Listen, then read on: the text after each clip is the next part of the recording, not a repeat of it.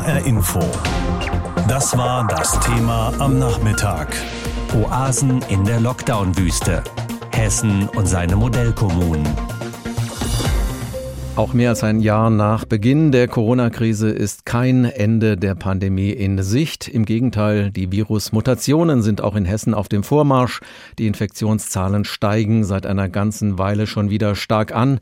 Und auch das Impfen geht nicht so schnell voran, wie sich das viele wünschen.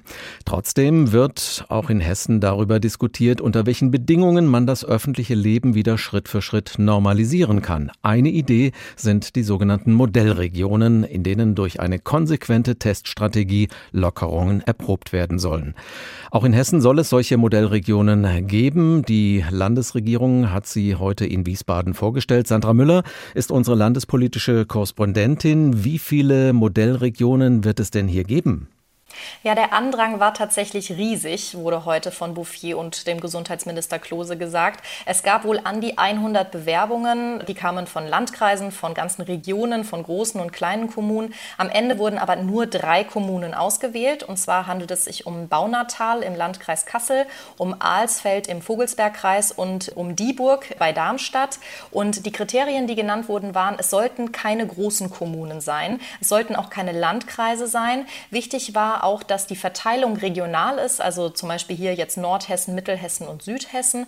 Und wichtig war auch, dass die Kommunen in unterschiedlichen Krankenhausversorgungsgebieten liegen. Einfach weil man sicherstellen wollte, dass sollte es zu einem Ausbruch geschehen oder zu einem Ansteigen der Inzidenzwerte kommen, dass es nicht zu einer Überlastung von ja gleich mehreren Krankenhausversorgungsgebieten kommt.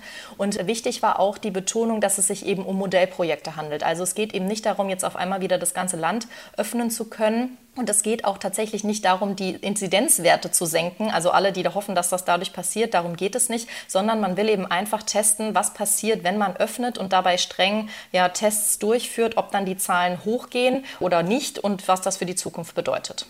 Welche Voraussetzungen müssen denn erfüllt sein, damit eine Stadt oder ein Landkreis Modellregion werden kann? Also es wird ja immer wieder zu diesem Tübinger Modell Referenz genommen und auch Rostock zum Beispiel. Und da muss man ja sagen, die haben ja mit sehr niedrigen Werten begonnen, als sie ihre Modellprojekte gestartet haben. Und da hat Bouffier heute gesagt, naja, in Hessen haben wir nicht viele Kommunen, die jetzt diesen Kriterien unterliegen. Deswegen wäre das eigentlich ein Ausschlusskriterium. Man hat sich aber dazu entschieden, das trotzdem auszuprobieren. Es gibt diese Inzidenzzahl, die muss stabil unter 200 liegen, dann könnte eine Kommune Modellprojekt werden. Das liegt bei Baunatal aktuell sind wir bei 97, in Alsfeld bei 54 und in Dieburg bei 120, also die liegen alle deutlich darunter. Ein weiteres Kriterium ist, dass das Gesundheitsamt zustimmen muss, das Projekt zu begleiten. Das muss also eng angebunden sein an diese Teststrategie. Auch müssen die Testkapazitäten sichergestellt werden, also Teststellen, Testkits, das Personal, die Finanzierung muss gesichert sein von den Kommunen und ganz wichtig, die digitale Nachverfolgung muss gewährleistet sein. Also die Kontakte, die da es gab und ja, gab es Infektionen und wenn ja, wie könnten sie sich verbreiten? Wie genau soll das dann vor Ort funktionieren? Ja, also es geht ja darum, ne, Teile des öffentlichen Lebens wieder zu öffnen. Und Voraussetzung ist da eben ein negativer Schnelltest. Das heißt, man kann sich da testen lassen, bekommt eine Art ja, Tagespass und kann dann etwas tun. Also ins Kino gehen, in eine Kultureinrichtung besuchen, ins Restaurant gehen und so weiter.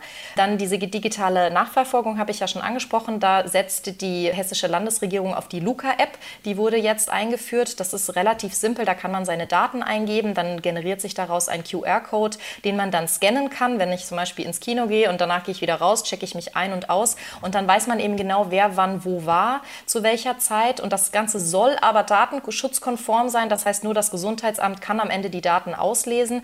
Die Landesregierung hat aber auch gesagt, dass diese App nur eine Empfehlung ist. Das heißt, die Kommunen müssen das nicht nutzen. Allerdings werden alle Gesundheitsämter zwingend daran angeschlossen, damit dieses Angebot eben da ist. Und wichtig ist, die Abstands- und Hygieneregeln sollten weiter eingehalten werden. Und jetzt könnte man natürlich sagen, äh, Stichwort Öffnungs Tourismus, ob jetzt alle dann nach Baunatal reisen. In Tübingen gab es tatsächlich dieses Problem, dass die jetzt über Ostern gesagt haben, es dürfen nur noch Menschen aus dem Landkreis Tübingen kommen. Und da müssen da sicher die hessischen Modellregionen jetzt dann ihre individuellen Erfahrungen mitmachen. Wie schnell kann es denn losgehen mit den hessischen Modellregionen und gibt es eine zeitliche Befristung? Jede individuelle Kommune, also die drei, die jetzt ausgewählt werden, können das selber mit ihrem Konzept festlegen. Da gibt es keinen ja, vom Land festgelegten Start. Eine Arbeitsgruppe soll das Ganze auch begleiten begleiten und nur der Endpunkt ist quasi einheitlich festgelegt festgelegt, also der 1. Mai.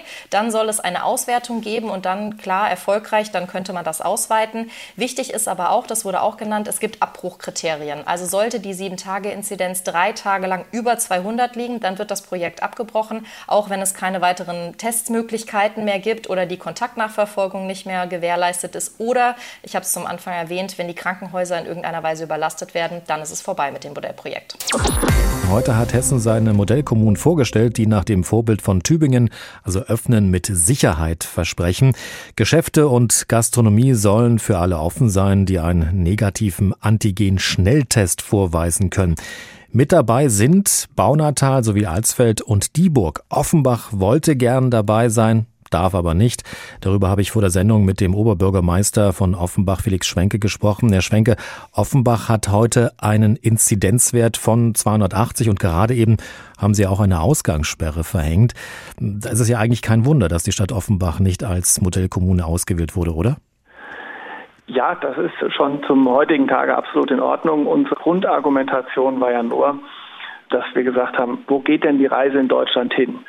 Und wir werden jetzt einen längeren Zeitraum haben, wo nicht alle Menschen geimpft sein werden, wo wir aber ganz andere Instrumente haben, die Corona-Pandemie auch zu kontrollieren, als wir das noch vor einem Jahr hatten. Weil wir haben Masken, das gab es alles vor einem Jahr nicht. Wir werden demnächst jetzt endlich Nachverfolgungs-Apps haben, das gab es vor einem Jahr nicht. Und wir haben eben jetzt auch Schnelltests. Und in der Kombination von Schnelltests, Masken und Apps sind wir schon äh, überzeugt, wie viele andere Kommunen in Hessen auch, dass man auch damit einen verantwortungsvollen Weg finden kann, die Pandemie zu kontrollieren. Aber Herr Schwenke, ich höre da so ein bisschen raus, dass Sie wahrscheinlich gar nicht so enttäuscht sind, dass es gar nicht geklappt hat als Modellkommune, oder? Also wir haben das schon mit Absicht abgegeben, weil natürlich unsere Händler, wie überall woanders auch, in allen anderen Städten auch, Bad Homburg und wer sich noch alles beworben hat, sehr gerne sehr schnell daran teilnehmen wollen. Und wir hätten selbstverständlich auch alles unternommen, möglichst schnell dort startklar zu sein. Aber ähm, ich glaube, von der Beschimpfung der verschiedenen politischen Ebenen untereinander haben die Menschen nichts. Von daher wüsste ich jetzt nicht, warum ich das hier lauthals kritisieren sollte.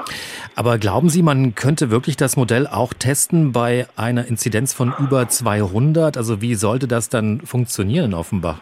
Also die Inzidenz steht ja immer auch in einem Zusammenhang dann nochmal zu der Zahl der Tests, die durchgeführt werden. Und jetzt werden viel mehr Tests durchgeführt nach der Einführung der Schnelltests, weil wir immer mehr Leute aufdecken. Sie wissen, vor langer Zeit war noch die 50 die heilige Zahl in Deutschland. Das ist jetzt ein Stück weit eher die 200. Und ich glaube einfach dran, dass sich die, das Grundkonstrukt verändern wird, wie man die Corona-Pandemie kontrolliert. Befürchten Sie jetzt eigentlich für Ihre Stadt und vielleicht auch für die Geschäfte und Unternehmen in Offenbach einen weiteren, naja, wirtschaftlichen Schlag und auch ökonomischen Schaden, weil jetzt viele zum Beispiel nach Dieburg fahren und dort ihr Geld ausgeben werden? Also ich glaube, dass die Städte, die jetzt ausgewählt worden sind, sind ja nicht so groß. Von daher wird sicherlich auch kein endloser Shopping-Tourismus dort stattfinden. Und ähm, die Landesregierung wird sicher einen guten Weg finden, wie sie solche Modelle dann auch ausweiten kann. Das heißt allerdings, Offenbach würde sich auch nochmal bewerben, wenn es nochmal eine Bewerbung gäbe. Ich gehe davon aus, dass relativ schnell auch Kriterien entwickelt werden. Wie soll sowas aussehen? Die Landesregierung ist ja jetzt auch nicht die einzige hier in Hessen, die sich damit beschäftigt. Auch andere Landesregierungen beschäftigen sich damit. Und deshalb denke ich, wird es da eine Entwicklung in den kommenden Wochen geben und die werden auch wir aufmerksam verfolgen. Vor neun Monaten hatte der Bund noch ziemlich große Hoffnung in die Corona-Warn-App gesetzt. Vor Ort in den Gesundheitsämtern ist man aber mittlerweile ziemlich enttäuscht. Bei der Kontaktnachverfolgung spielt die App fast keine Rolle, heißt es da.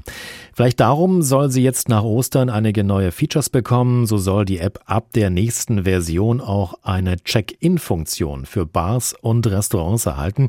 Die Behörden könnten dann im Fall eines nachgewiesenen Corona-Falls auf die verschlüsselten Daten zugreifen. Die Corona-Warn-App hat ein großes PR-Problem. Es gibt keine Zahlen, die belegen können, wie erfolgreich sie vielleicht ist. Die Datenschutzstandards verhindern eine genaue Auswertung.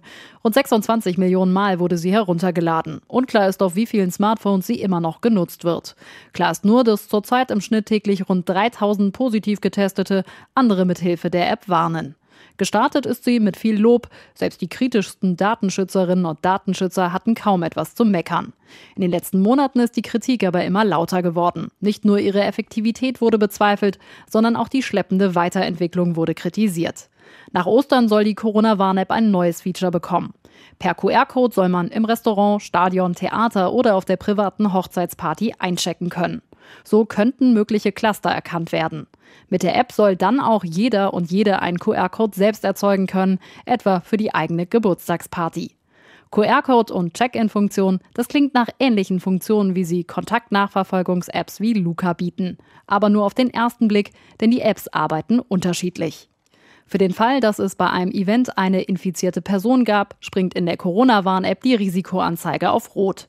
Was dann passiert, bleibt komplett in der Hand der Nutzerinnen und Nutzer.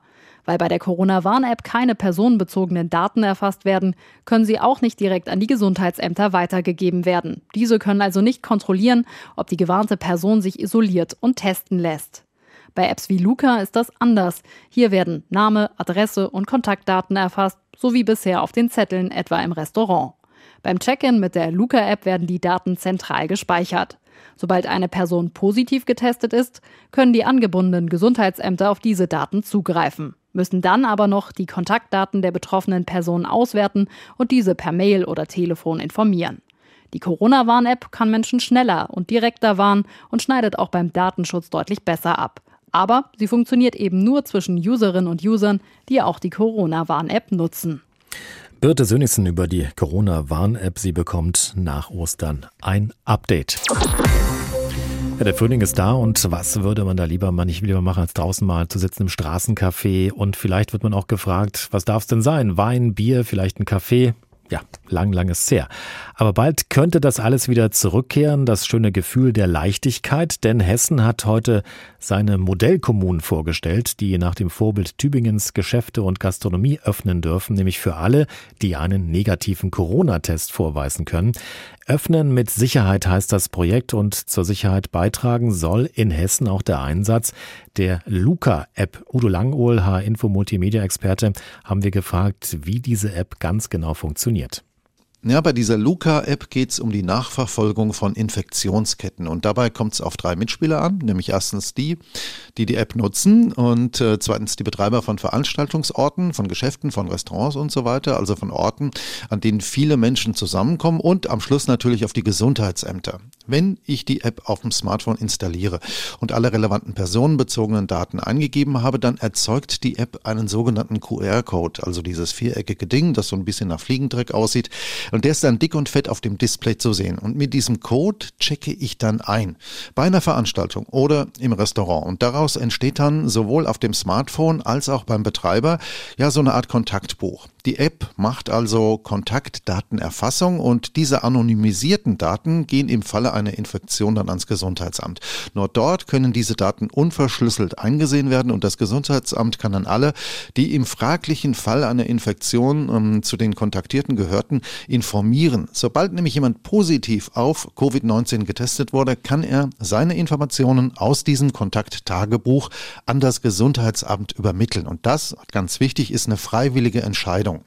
Dahinter steckt die Idee, dass Informationen viel schneller ausgetauscht werden und andere eventuell Betroffene natürlich dann auch viel schneller informiert werden. Und das unterscheidet diese App ganz grundsätzlich von der Corona-App. Das ist ja eine andere Herangehensweise.